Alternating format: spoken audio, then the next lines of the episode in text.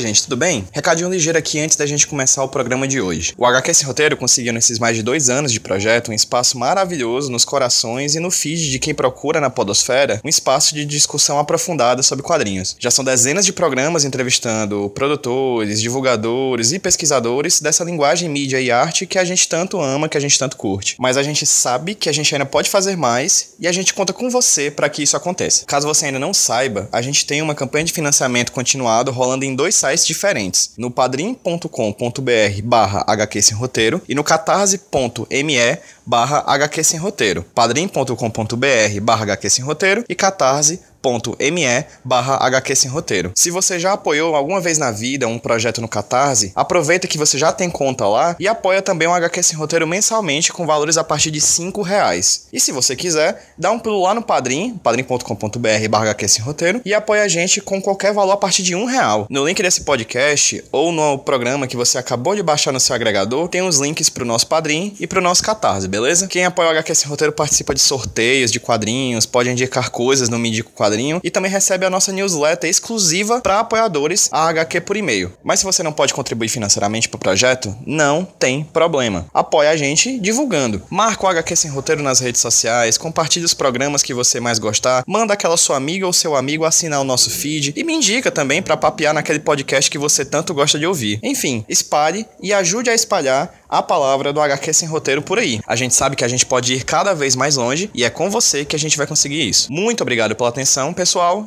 e fiquem agora com o programa dessa semana.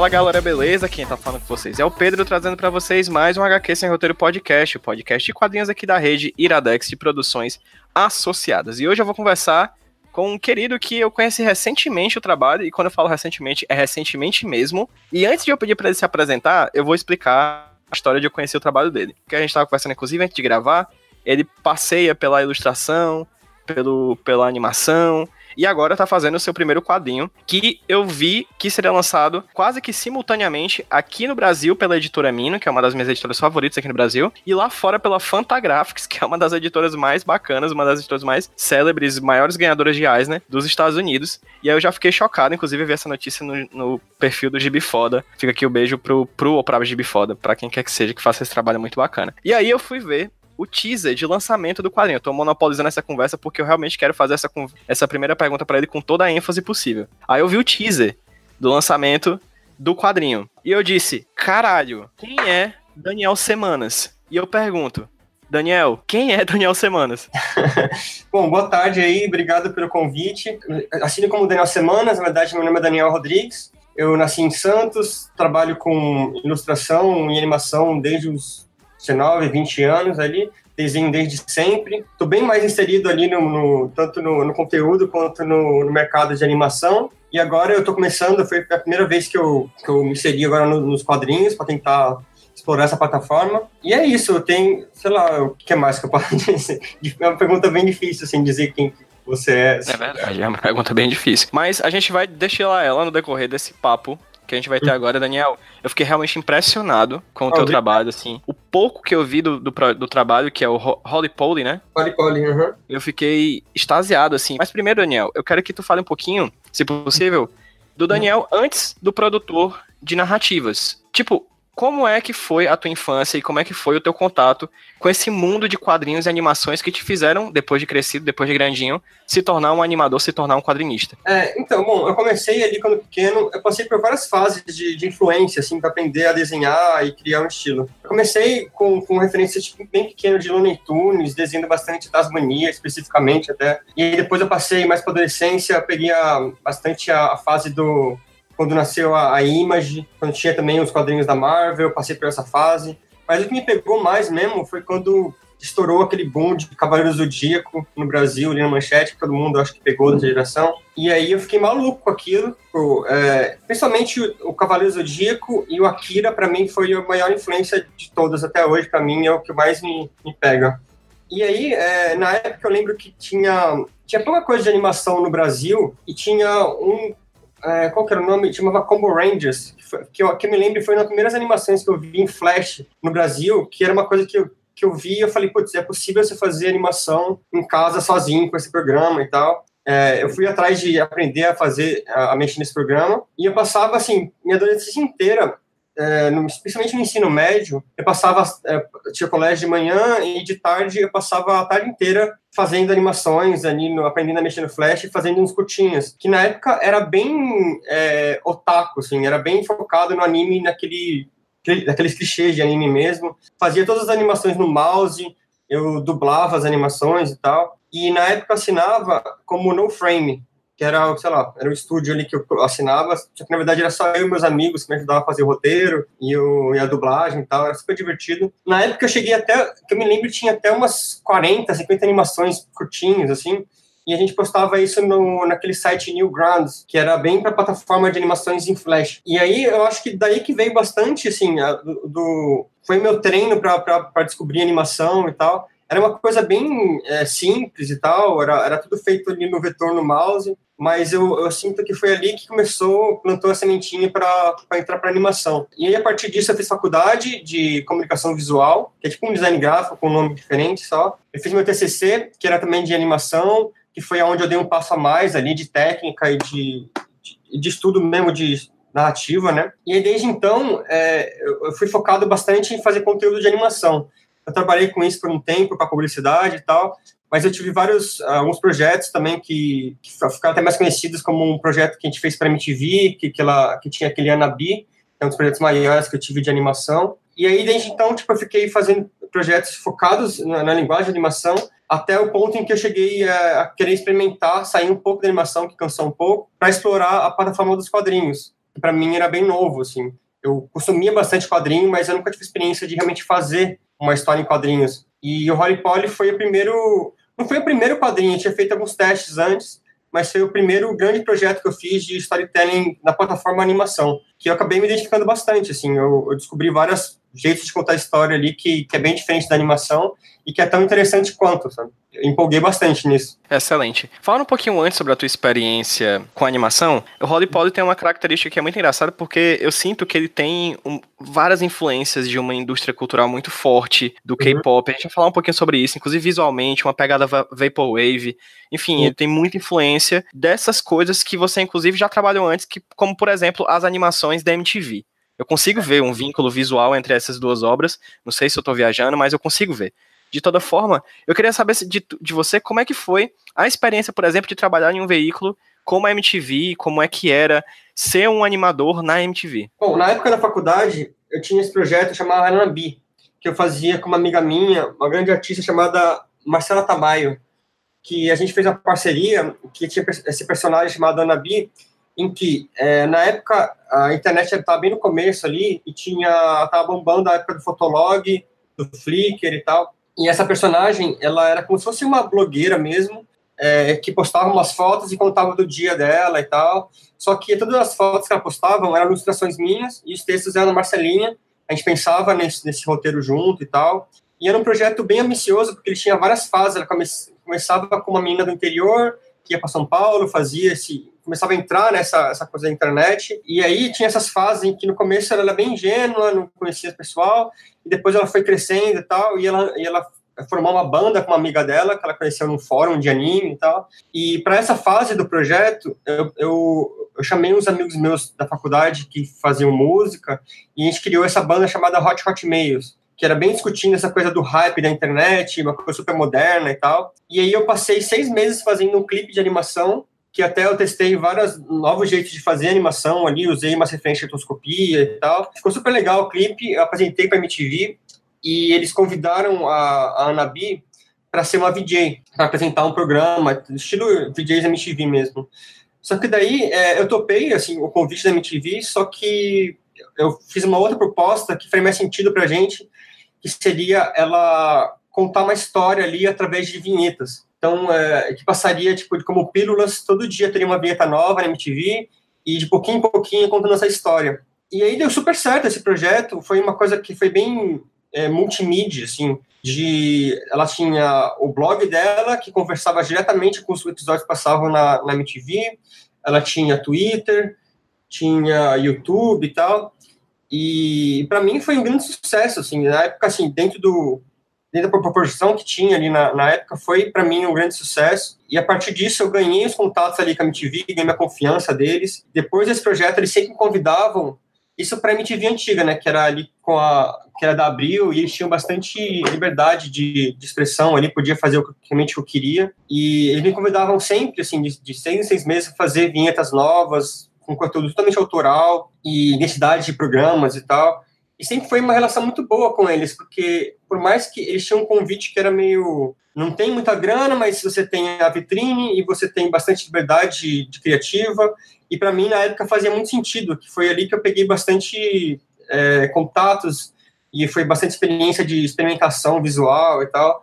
E o pessoal era super gente boa. Então, a relação veio meio que daí. E até hoje, que, que agora a MTV agora foi comprada pela Vicon, ainda assim eles me convidam para fazer coisas novas e tal. Da onde veio essa relação foi, com certeza, pela Anabi, que foi uma experiência incrível, assim. Foi um dos maiores projetos que que me envolvi, eu tenho um grande carinho por esse personagem, pelo projeto no mundo geral. E entre esse projeto e o lançamento do Holly Polly, o que, que aconteceu nesse meu termo? A Anabi foi, foi um sucesso ali, e a gente queria renovar esse contrato com a MTV para fazer uma nova série e tal. Só que foi bem na época em que a MTV da, da, da, da Abril, ela faliu e a, e a VAEC comprou. E aí a gente pegou esse material da MTV e a gente escreveu num edital da TV Cultura para fazer um piloto para uma série grande mesmo que até então a Anabi era uma série com, de, de pílulas, né? Era, era só vinhetas, que juntando tudo virava tipo quase um curta, mas que era uma corporação bem menor.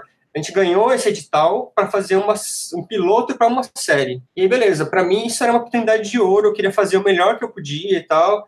E aí a gente juntou essa equipe, eu e a Marcelinha, a gente pensou junto, a gente juntou essa galera, a gente fez um, um, um intensivão, que a gente alugou uma casa, uma casa, estúdio, e morou uma, seis artistas, a gente, a gente morou nessa casa durante seis meses e fez esse piloto acontecer, assim, foi bem intenso, porque a gente se, se puxou bastante para fazer uma coisa, tipo, épica, assim. E aí foi incrível, foi bem legal a experiência, é, só que me desgastou bastante, assim, não só eu, mas a equipe inteira, a gente foi meio que foi um pouco demais, sabe? Tanto a, a, o perfeccionismo para fazer uma, uma, obra legal, quanto pela, pela convivência e pelo intensivo de estar todo mundo junto e tal. E eu saquei também que a proporção de se virar uma série, de se fazer virar 20, tipo, é, 24 episódios, que eu, me, que eu me lembro, era uma coisa que me assustou um pouco na época, assim porque toda essa energia de, de, de, lidar com a burocracia, de lidar com uma equipe grande, de lidar com dinheiro, lidar com a produtora, lidar com, com um edital, isso me pegou bastante, assim, eu me senti, tipo, foi quando eu comecei a sentir umas dores mesmo, dor nas costas e um estresse, assim, sabe, de, de, se pressionar bastante e dessa dimensão que eu não estava muito preparado, assim, eu percebi isso enquanto estava fazendo o, o, próprio piloto. E aí, quando terminou esse piloto, eu senti vontade de sair um pouco da animação e tentar contar histórias de um jeito um pouco mais factível, assim, mais próximo de como equipe reduzida e realmente para experimentar uma plataforma que eu nunca tinha experimentado, que é a, a, a história em quadrinhos em si. Então eu me desafiei em, tipo, vamos experimentar qual é que é essa de contar história em quadrinhos para ver se é por aí, se é para ver se, se seria um bom jeito de contar histórias, assim. Para mim foi uma surpresa porque eu, eu consumi bastante quadrinhos e muito mangá quando era mais novo, só que eu não tinha essa, essa, esse olhar de criação para quadrinho, né? Então, eu passei um tempo estudando isso. Eu fiz uns quadrinhos antes menores para entender como é que funciona essa plataforma quadrinho, como é que se conta história com essa com essa linguagem. E eu me apaixonei, assim. Eu achei tão interessante quanto, se não mais, animação.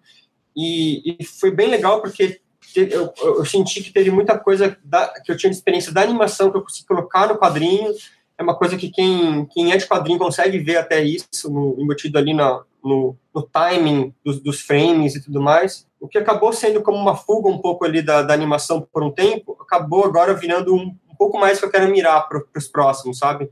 Ainda tenho bastante vontade de fazer animação, mas para mim tá fazendo sentido esse, essa esse tipo de produção que vai pro quadrinhos, que tá sendo mais mais próximo e mais factível nesse momento agora. Massa, Daniel. E uma dúvida, cara, você chegou a falar, a tratar do tema que foi trabalhar em grupo, em coletivo para se fazer essa essa animação. É. Como é para você a diferença do procedimento e do sentimento de fazer uma animação e de fazer um quadrinho? Você chegou a tocar sobre esse assunto, assim, mas fala um pouco mais de como é que foi a produção do Holly Pod e como é que foi em comparação essa, dessa produção sozinha, né? É uma, soli, é uma produção solitária, não deixa de ser, com a produção coletiva de uma animação? Uma das coisas que, que, eu, que eu gosto e ao mesmo tempo não, tem uma, uma, relação de amor e ódio, nem ódio na verdade, não chega nem, não chega nem perto de ser ódio, mas tipo, tem o lado bom e o lado ruim de trabalhar com animação e quadrinhos. Eu senti uma grande diferença da, do, do processo de criação mesmo. Com animação, você meio que precisa de uma equipe mesmo para chegar num, nível de, de produção ali de, de qualidade, né? Para o quadrinho, eu meio que me iludi um pouco, achando que seria mais fácil de fazer, porque você poderia fazer sozinho e, e não tem que fazer 12 frames por segundo e tal. Só que eu, eu, me enganei um pouco nisso, eu percebi isso na prática, porque na animação você faz um monte de frame, mas eles passam literalmente ali do 12 por segundo.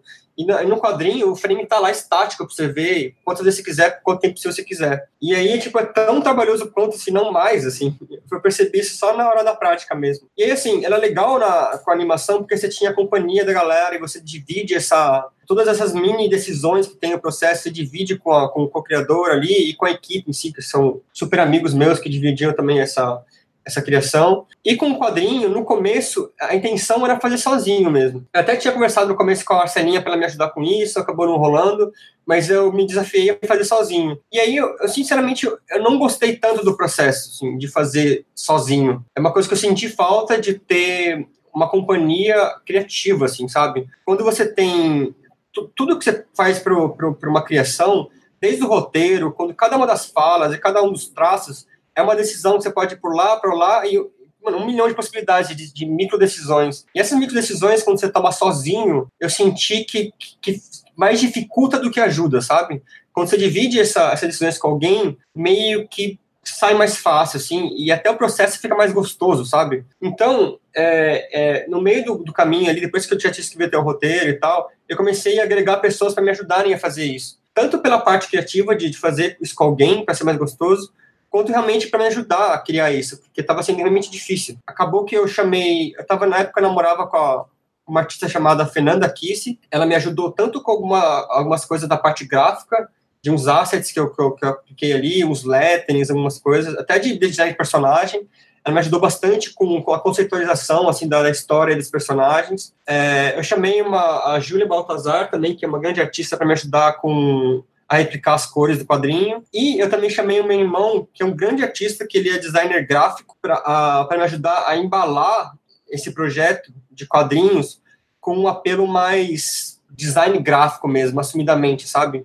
Para ficar uma coisa, eu queria que ficasse um, um livro que caísse um pouco em umas referências fora quadrinho, que parecesse que fosse uma revista fashion, sabe? Alguma coisa que, que agregasse com, com, com, com, recursos gráficos que fossem fora da ilustração em si, sabe? Que, que dessem uma cara mais chique, assim, não sei que palavra usar. Eu digo que isso, isso agregou bastante na parte gráfica, mas com certeza teve uma, uma, uma vontade minha de agregar pessoas para dividir o processo criativo, para sair, para ser um processo mais gostoso, para não ser um processo solitário e tal. Que até uma coisa que, que eu vejo, eu converso com quadrinistas, tem até um apego, assim, tipo, de fazer tudo sozinho, sabe? E eu não, eu vindo da animação, não foi uma coisa que me atraiu fazer sozinho, sabe? Para mim fez sentido realmente voltar a agregar pessoas e fazer uma mini equipe, assim. E para mim só teve, só foi positivo essa experiência, assim, me ajudou bastante a, a lidar com esse processo que é que é bem, é bem gostoso, mas é bem cansativo, é maçante, né? O, é muito volumoso o processo de fazer um quadrinho. Então, voltou, foi um meio termo entre animação e quadrinhos, falando sobre a equipe em si e processo de criação. Perfeito, Daniel. E no caso, você também chegou a pontuar na tua fala anteriormente sobre as diferenças linguísticas, né, do, do narrar animado e do narrar quadrinístico, né? E é. como é que foi para você é, fazer uma narrativa em quadrinhos, uma narrativa no papel, uma narrativa com imagens lado a lado, ao invés de uma imagem depois da outra, frame a frame? Como é que foi tecer essa narrativa do Holy Poly Como é que foi fazer quadrinhos depois de ter feito animação? Bom, o, o legal, uma coisa que eu senti depois de um tempo, é que como eu não tinha realmente muita experiência em fazer na prática o quadrinho, isso no começo me assustou um pouco, assim, porque eu sentia que eu deveria fazer de algum jeito, que tinha uma, umas fórmulas e tal que eu deveria seguir, mas eu acabei meio que fazendo do meu jeito, e isso meio que sem querer acabou deixando a obra mais autoral, assim. Então você percebe, se você, quando você pegar o quadrinho, você ver que tem várias partes ali no meio, que tem várias coisas que, que vieram da animação,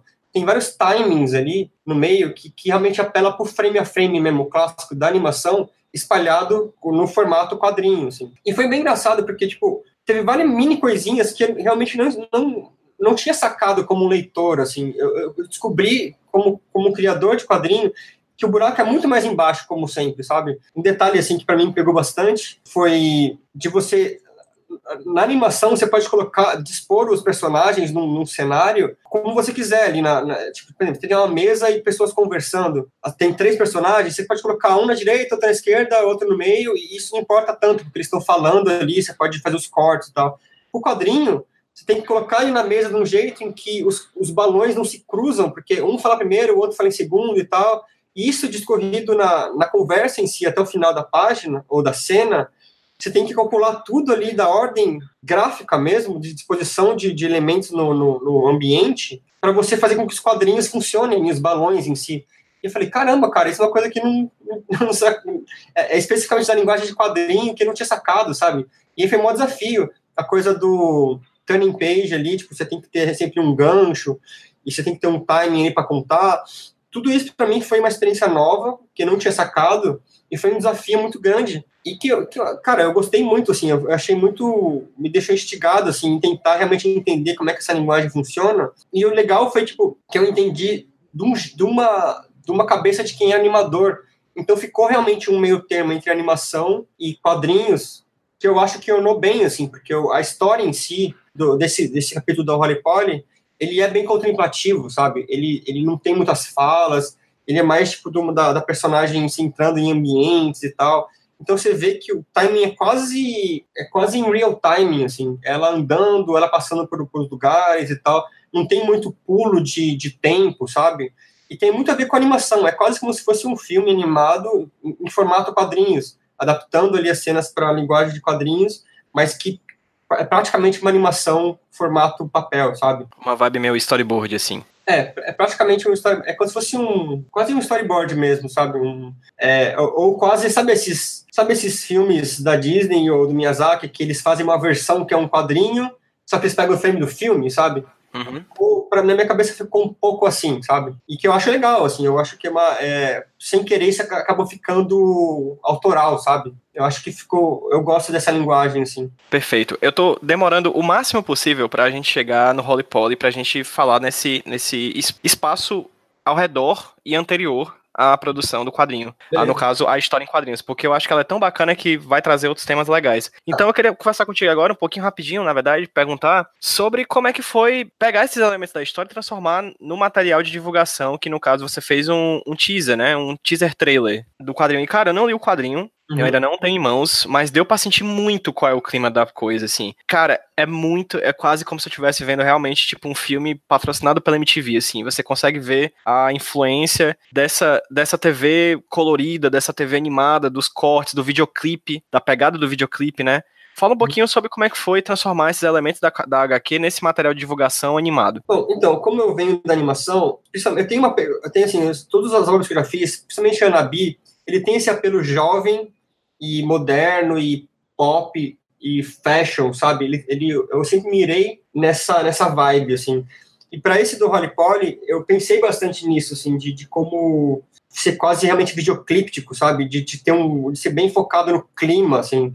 Então, é, toda essa ambientação, assim, que, que vem do K-pop, vem do, do, do, de clipe, vem uma coisa... Peguei referência de filme mesmo para pegar essa ambientação, né? E aí, assim, quando eu fui pensar... No, eu terminei esse quadrinho no começo do ano retrasado, no final do ano retrasado. E aí, no começo do ano passado, eu falei, cara, é, eu ainda não, não, não tenho uma editora, eu ainda não eu preciso agora correr atrás de, de encher os olhos, assim, de quem for comprar esse, que foi editar isso. E pensei em fazer esse material de divulgação. Fiz umas imagens, fiz uns GIFs e tal. Eu pensei, pô, cara, eu sou animador e tal, eu tenho uma equipe boa, eu vou fazer uma, uma animação que não só divulgue o quadrinho em si, mas que dê essa vontade das pessoas que, que, que comprar isso, que tanto o público quanto para a editora de eles verem isso com, com um olhar de que isso pode virar uma animação já. Então, até tive, tive que deixar claro no final, ó, isso aqui é uma novela gráfica, isso não é uma animação, mas, ao mesmo tempo, é, deixar esse, esse, esse ar de que, tipo, cara, se isso virar, isso pode se tornar uma animação alguma hora, sabe?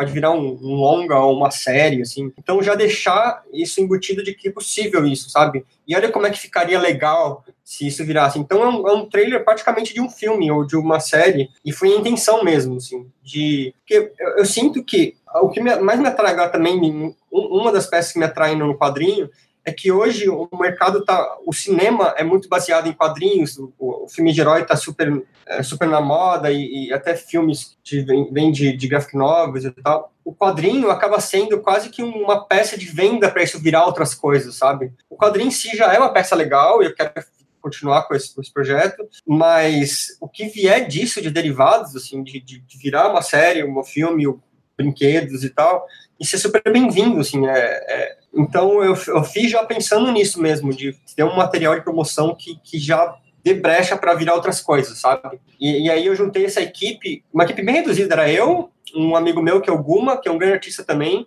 e a Thaís Emily, que, que é uma amiga minha também, que desenha super bem. E a gente fez esse intensivo de novo. A gente juntou aqui em casa, a gente ficou 15 dias, tipo, meio que dormindo aqui, e o dia inteiro vendo referências e fazendo esse, esse teaser. E saiu super bem. A gente postou agora faz pouco tempo pela editora ali também, ali no Facebook, e o pessoal gostou bastante. Então eu fico muito feliz com o resultado. E eu espero que depois que lance o quadrinho, seja divulgado, isso possa virar outras coisas mesmo, que foi a intenção desde o começo. Fantástico, cara, fantástico, de verdade. Repetindo para quem tá ouvindo a gente, o, é, o vídeo da divulgação, esse teaser da divulgação, vai estar tá no post desse podcast para quem quiser ver. E eu recomendo que vejam, assim, é um excelente material promocional dificilmente a gente consegue ver algo do tipo numa publicação nacional. Até mesmo internacional é difícil a gente ver, então assim, fica a dica, realmente o Daniel veio de voadora de dois pés assim no peito, porque é, é realmente um trabalho muito bacana. Valeu, obrigado.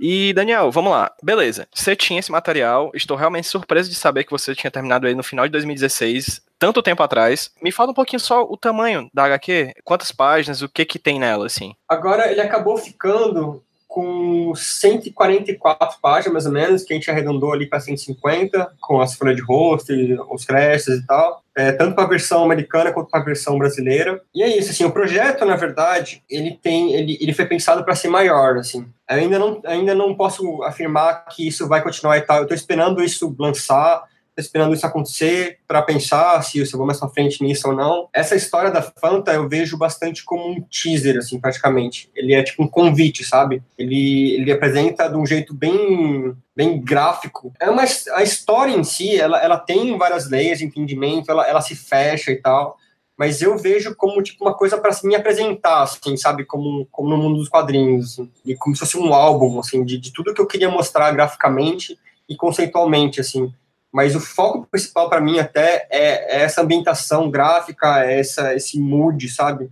É, é, quase uma, sei lá, uma, uma experimentação mesmo, assim, da, é eu tentando entender como é que funciona a plataforma de quadrinhos e colocar toda a bagagem que eu tenho de animação e de storytelling ali como um exercício mesmo para o que pode vir a partir disso, sabe? Excelente. E aí eu tinha te perguntado isso porque eu queria saber o seguinte, como é que foi chegar na Fantagraphics? Desde o começo, tanto que eu tinha acabado de vir de um edital, e eu, tava, eu assinei papeladas assim para associar ali, ganhar essa grana e produzir. Eu decidi que eu não queria mais fazer isso. Eu queria fazer totalmente independente. E depois, depois que eu tivesse o material pronto, eu iria tentar correr atrás disso, de, de realmente publicar. Eu não queria fazer não queria eu publicar isso, sabe? Queria ir numa editora e fazer isso rolar. E aí eu tinha já mirado em publicar isso fora primeiro, como um desafio mesmo. Se eu conseguir fazer isso fora nos Estados Unidos, ou no Japão, ou na Coreia, depois no Brasil isso viria por consequência, sabe? Aqui no Brasil seria realmente mais fácil por questões quase físicas, sabe? De que, que, que ter contatos, mais próximo e tal. Então eu queria mirar o mais longe possível, o maior possível ali, e depois aqui no Brasil vim por, por consequência. A, a minha mira estava para publicar no Japão, na Coreia, que é onde a história acontece, e nos Estados Unidos. Eu tinha uma lista de editoras que eu gostaria de, de, de bater na porta, assim, e aí eu fui, assim, literalmente, eu, eu queria ir até lá, eh, fisicamente e bater na porta e mostrar o quadrinho do modo clássico, assim, sabe? Chegar e bater na porta. Nessa época, foi quando eu comecei a ter mais contato com o Grandpa, que é um grande amigo meu antes de de estúdio e tal. E ele, ele me ajudou bastante nessa parte de entender como é que funciona o mercado de quadrinhos, de, de, de como é que funciona, assim, de fazer contatos, de conseguir se, de se projetar como um quadrinista, sabe? E aí eu comprei passagem para ir para Coreia, para o Japão, e eu ia para os Estados Unidos. Só que na mesma época, por coincidência, ele foi para os Estados Unidos, que ele tinha uma reunião lá com o Frank Miller, que ele estava com o projeto com ele, e, e aí a gente combinou que ele faria esses contatos por lá, e eu faria os contatos na Coreia e no Japão. E aí eu fui para a Coreia lá, eu, cara, fiz uma pesquisa, foi meio assim, no modo clássico mesmo, de cheguei lá, não conhecia nada de editoras e tal, fui numa livraria, olhei os, os quadrinhos mais legais que tinha, vi o símbolo lá, vi o, o nome da editora, fui até outra cidade, que é onde é a sede lá, bati na porta, literalmente mesmo, cheguei lá com o quadrinho, os caras falaram, ah, beleza, deixa aí o quadrinho e tal, a gente vê depois. Eu falei, não, cara, eu vim do Brasil, vocês vão sentar e vocês vão ver o quadrinho aqui, o bagulho é bom, é, me dá uma chance aí. Aí, beleza, sentei com eles lá, os caras gostaram bastante, ficaram de dar resposta, mas acabou que não. Assim, então, eu fui na Coreia, fiz isso, depois eu fui direto para o Japão, fui em umas feiras lá, eu, é, umas feiras que eles tinham um espaço aberto de editoras para você mostrar conteúdo. Eu fui em várias, mostrei para eles, todos gostaram bastante, mas o que eu senti e o que me deram uma a maior dica que me deram de final ali, o último cara que eu conversei, ele falou assim: "Cara, vem aqui de cantinho, vamos conversar. Esse material é muito bom e tal, mas o, o mercado de, de, de mangás ali no Japão e na Coreia, eles são muito fechados, assim, para as pessoas, para os japoneses e para os coreanos. Então, você chegar como um estrangeiro e querer se projetar lá dentro como um mangaka e querer entrar ali de primeira no, no, no mangá em si, é muito difícil, assim. Rola realmente uma... Eles, eles evitam isso. E eu senti isso na prática, assim, deu para deu pra sacar. E o que ele me falou. Por mais, que, por mais que você já tivesse, inclusive, com o trabalho todo pronto. Exato, cara. É, foi engraçado ver isso, assim, com os mini sinais, assim, sabe? Eu mostrava, os caras ficavam, oh, nossa, que legal. Daí eles pegavam um, um book deles ali do lado e mostravam, mas ó, o que a gente faz é esse aqui. Daí era preto e branco, com aquela fórmula do, do, do mangá mesmo, com, tipo aquele, aquela fórmula clássica assim, do olhão, das linhas ali de, de, de, ação e tal, e tudo em preto e branco, com formato de 200 páginas. É, então todos empolgavam, mas falava, cara, isso não se encaixa aqui. E a dica que o cara me deu foi, Primeiro, você tem que publicar nos Estados Unidos ou em algum lugar, fazer um barulho nisso e importar esse conteúdo como um conteúdo estrangeiro para o Japão. Tanto que você vai nas livrarias do Japão, lá tem 90% dali de, das prateleiras são de mangás de japoneses, e aí tem uma prateleira que é tipo, aqui é conteúdo estrangeiro. Daí tem o Marvel, tem graphic novel americana, tem até coisa brasileira e tal. Mas você vê que, assim, esse espaço é de estrangeiro, esse espaço é de japonês. E as coisas não se, não se mesclam, sabe? Então eu falei, putz, eu, eu sairia de lá, depois que eu tive esse input, assim, esse feedback deles, eu ficaria meio chateado, tipo, pô, eu vim até aqui, o bagulho tá, tipo, estava confiante de que está bom e tal, e acabou não rolando. Só que daí, nesse momento mesmo, o Grandpa me ligou lá, do, quando estava nos Estados Unidos, estava no Japão, e ele falou, cara, eu conheci aqui é, o, o Eric, que é da Fantagraphics, e eu comentei desse projeto, ele viu e ele adorou e tal. E ele já me passou o contato, e a partir disso ele já, de primeiro ele falou, cara, eu tô interessado em publicar isso, vamos conversar e tal. Daí ficou agora eu e o Eric conversando, e, e aí eu já empolguei lá, porque era o que eu queria, assim. Até o que o, os japoneses ali que eu, que eu conversei deram essa dica de que primeiro faz rola nos Estados Unidos, depois vem para cá. E, e, deu super certo, assim, do, dos que eu mirava de editoras, a Fantagraphics era, era a que eu mais queria, sabe? Era era o, o, topo ali, né? Então, eu fiquei mega empolgado. Depois eu voltei pro Brasil e eu queria. A única condição que eu coloquei para fotográficas é que aqui no Brasil eu queria que fosse publicado por uma outra, é, tanto para fazer um conteúdo, para rodar esse, esse conteúdo aqui no Brasil mesmo, e para fazer contatos aqui no Brasil também. E aí eu pesquisando qual seria a melhor é, editora aqui, e eu entrei em contato com o pessoal da Mino, eles empolgaram também na hora, e, e foi incrível, assim, das duas que eu queria, é, essa, essas eram as, as ideais, sabe? E foi o que acabou acontecendo, assim. É, foi, foi, a história foi meio por aí. E como é que foi com a Mino? A Mino foi legal, cara. Eu, eu já conhecia o, o Kobiaco, né, que, que é um dos quadrinistas ali da, da, da, Mino, ele que me, eu fui a partir dele, ele que eu conhecia já a Nina, que é a cabeça ali da, da editora. Eu chamei ela, ela para vir ali no estúdio, apresentei o quadrinho e tal, eles gostaram pra caramba, e foi imediato, assim, eles toparam, e agora a gente tá aí fazendo a versão brasileira e tal, acabou de entregar os arquivos para a gráfica. Tá uma maravilha, cara. Eles têm um cuidado muito grande, assim, com a... Uma das coisas que eu queria mais focava, assim, pela editora, é de eles terem um cuidado com, com o livro como objeto, sabe? De fazer um acabamento bom, de fazer isso ficar um livro bonito, assim. E, e a Fantagraphics e a Mino tem esse cuidado.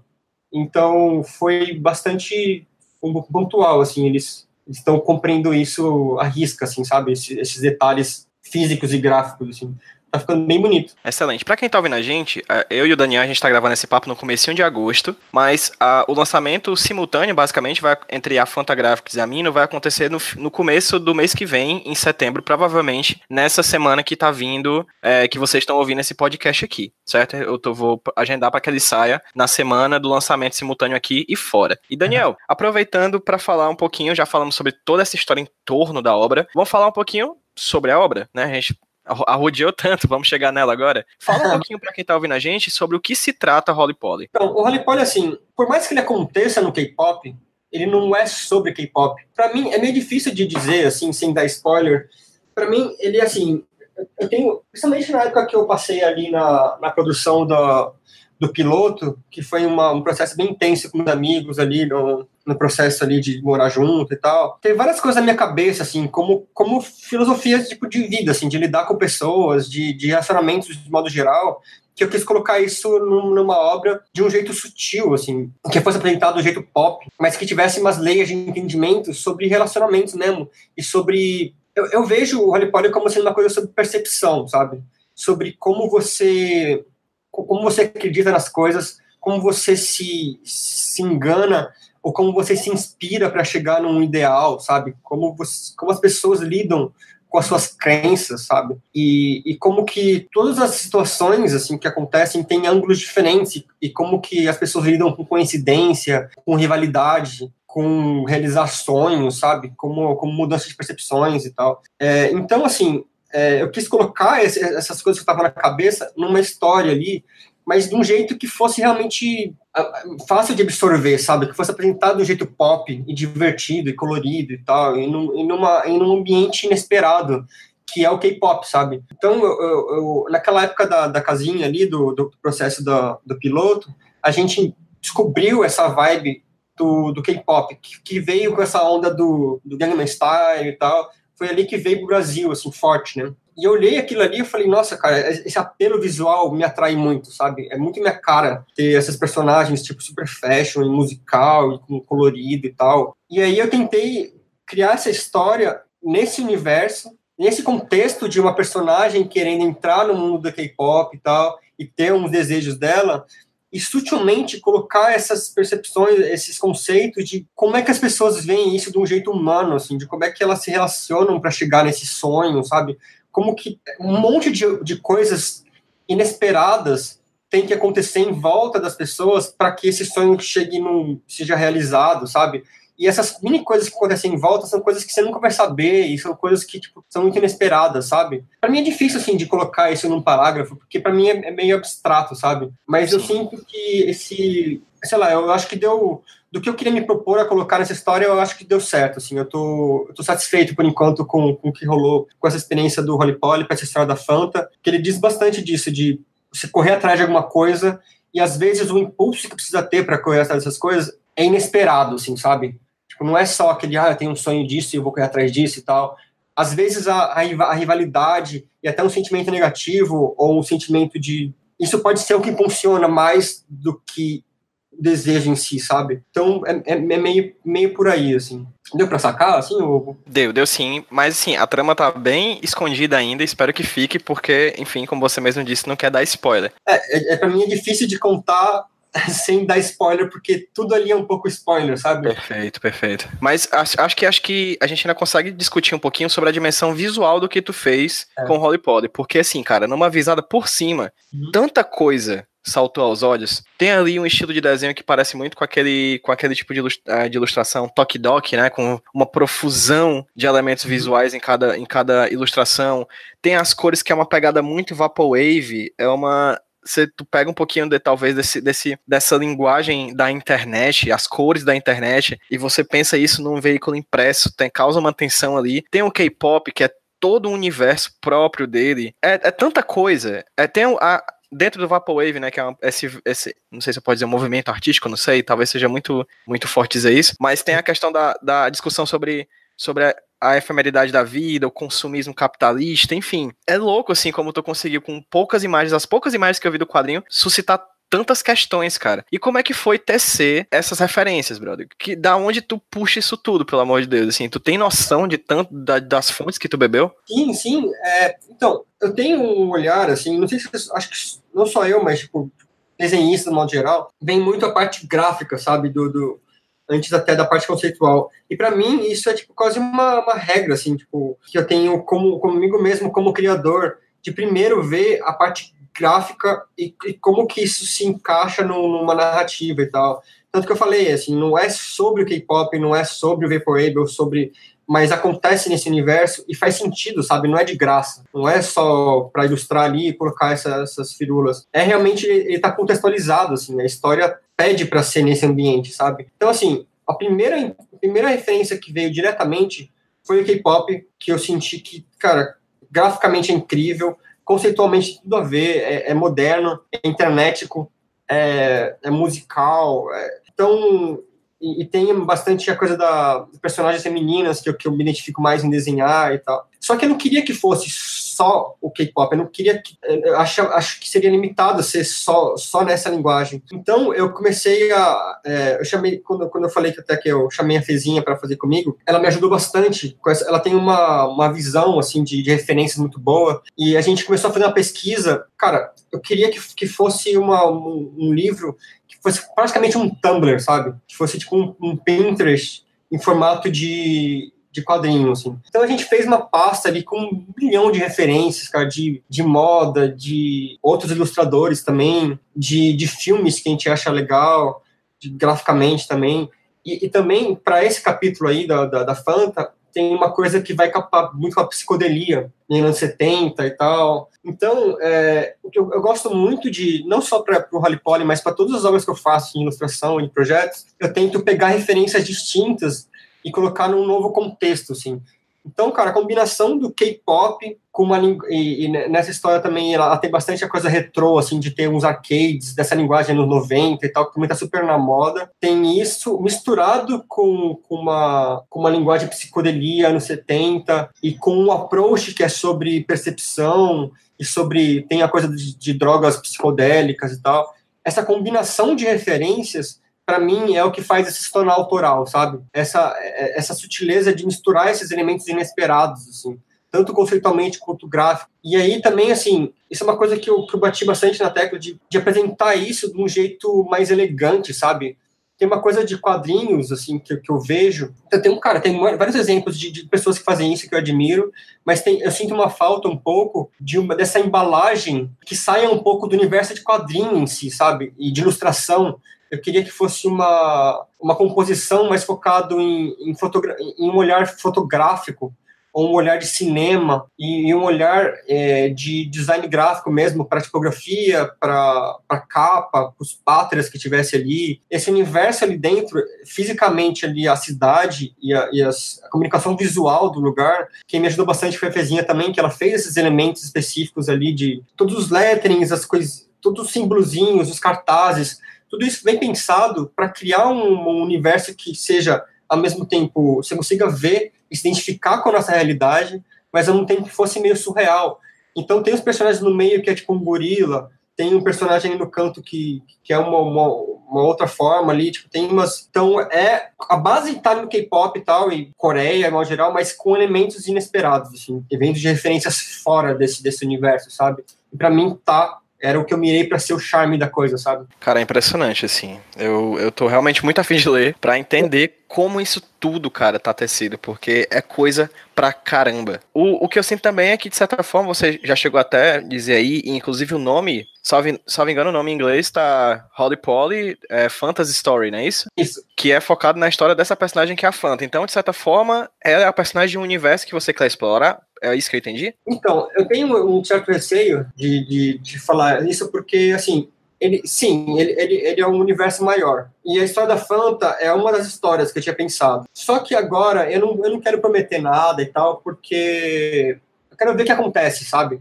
Eu quero, quero sair esse e ver o que as pessoas vão achar, ver se, se me dá energia para ir mais a fundo e tal.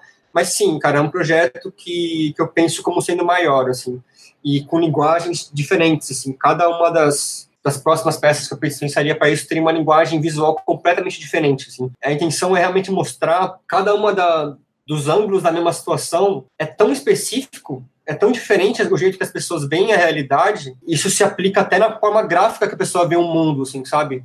As cores, o estilo de finalização, o jeito que a história acontece, as referências visuais e tal, tudo pensado de um jeito totalmente diferente para deixar claro essa, esses, esses, esses, diferentes jeitos de se ver o mundo, sabe? Então, a, a, história da Fanta, ela tem essa referência anos 70, anos 90, de, de fliperama e tal, meio gamer, psicodelia e tal, e, mas pro universo em si do Holy Poly, não se limita a isso, sabe? Tem umas outras vertentes que vão para referências completamente diferentes. E eu, eu espero que role, assim, por mais à frente, isso da, da continuidade. Mas a princípio eu estou bem insatisfeito em, em, em, se fechar nessa história, porque ela, ela tem brecha para continuar, mas ela se fecha em si mesma, assim, sabe? Excelente. E cara, você já pode falar um pouquinho, adiantar, ou talvez pelo menos expor o teu sentimento em relação a trabalhos futuros, não exatamente sobre o Holy Poly, mas outros quadrinhos, outras animações, outros projetos, para quem tá ouvindo a gente, saber o que é que vem no futuro aí de Daniel Semanas? Sim, claro. Cara, o que não falta para mim são ideias, assim eu tenho bastante ideias. Agora que eu entrei para coisa dos quadrinhos, quando eu saquei, cara, o, quão rico pode ser essa plataforma, eu empolguei bastante em fazer outras coisas parecidas, assim. Não especificamente quadrinho, mas coisas tipo que sejam impressas e estáticas, sabe? Então eu tenho, sim, eu estava fazendo um novo quadrinho já, que é uma outra pegada, estava escrevendo com um amigo meu, que é uma, um universo de game, assim, que, que, é, é, que é visto de um jeito, sei lá, diferente ali do que eu eu tenho visto, que vai para a filosofia de, de, de, de, estar dentro de um game e tal, mas eu vou deixar isso um pouco. Eu não sei se, eu, se vai ser nisso que eu vou me, me dedicar. Eu estou com um projeto novo também agora, que eu prefiro até manter em segredo, porque está bem no começo ainda. Mas, cara, o que não falta são ideias, e eu estou afinzão de fazer coisas novas. Eu espero que, tipo, esse roleplay seja, tipo, principalmente uma, um, uma coisa que me inspire a fazer mais, sabe? A repercussão disso dê uma, um feedback legal para continuar o roleplay também, que é uma das ideias, e para fazer projetos novos, assim, que o que não falta é vontade e, e, ideias, assim. Me empolga bastante. Bem, espero que sim, cara, porque se depender de mim vai com certeza, porque acho que dificilmente eu tenho visto. Eu, claro, o Brasil tá foda em questão de produção, a gente tem uma produção cada vez maior, mas que, for, que furam a bolha, cara, que vão além, que conseguem trazer uma nova, uma nova, uma nova visão, ou mesmo novas formas de chegar para fora do mundo, como por exemplo esse teu trabalho que vai ser lançado aqui e lá fora, e traz elementos visuais, elementos conceituais de épocas diferentes, de países diferentes, de culturas diferentes, assim, é uma coisa absurdamente nova e eu fico realmente muito instigado para ver e só te parabenizo, brother. Espero realmente que você continue fazendo esse trabalho. Espero que você, não sei, que você mora muito longe e tal, mas fica o convite aí pra você vir aí no lançamento, se puder, e a gente se conhece pessoalmente e tal. Vai ser ali no meio de setembro, e eu convido, aliás, todo mundo que for escutar aí, a gente ainda não tem a data específica, mas assim que tiver, eu vou postar lá e vou passar para você também o convite. Ótimo. É, pra galera que vai estar em São Paulo, vão lá no lançamento. Provavelmente vai ser nesses dias próximos do lançamento desse podcast aqui. Então dá uma olhadinha nas redes sociais do HQ Sem Roteiro e também na do Gibi Foda, que foi onde eu conheci o trabalho do Daniel e tudo mais. E aproveitando agora, Daniel, já chegando pro final da conversa, fala para quem tá ouvindo a gente onde as pessoas que estão ouvindo o HQ Sem Roteiro podem conhecer mais sobre o teu trabalho, cara. Então, eu tenho. Eu acabei de reformular até o. Eu até chamei meu irmão também para me ajudar fazer o site novo. Eu fiz é, danielsemanas.com Aliás, colocar Daniel Semana, você consegue achar o Instagram, o Facebook, o meu site. E lá tem, tipo, tá os tampos selecionados, você consegue ver a Anabi, consegue ver outros projetos e tal. Dá uma fuçada lá. E aí eu vou, é, junto com a Mino ali, com a Fotografa, você vou soltando mais um material de divulgação, vou tentar correr para divulgar aí, para chamar o pessoal para conhecer o trabalho. E é isso, é só dar uma fuçada aí que você encontra. Daniel Semanas. Pronto, e como as pessoas que ouvem HQ Sem Roteiro já sabem, os links para as redes sociais, o site, Facebook e Instagram do Daniel, além dessas outras informações sobre o lançamento de Holly Poly, tanto lá fora quanto aqui, vão estar linkados no post desse podcast lá no site do Iradex. Daniel, eu não tenho como agradecer você ter topado conversar comigo aqui para HQ esse roteiro. Eu tô muito instigado, realmente gostei bastante. Fico muito feliz de verdade. Beleza. Obrigado aí pelo convite de novo. Foi um prazer te conhecer aí. Obrigado pela oportunidade e vamos se falando aí. Show de bola. Então vamos dar um tchauzinho para quem tá ouvindo a gente agora, Daniel. No 3, 2, 1. Tchau, gente! Falou, galera. Obrigadão aí. Um abração pra todo mundo. Falou. 사람들이 나보고 미친 것 같아. 너도 날 보고 지금 좀 미칠 것 같아.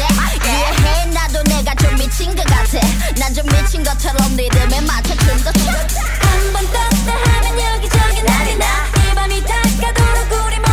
다른 감정이 져 있어 난 그저 오케이 그저 아무렇게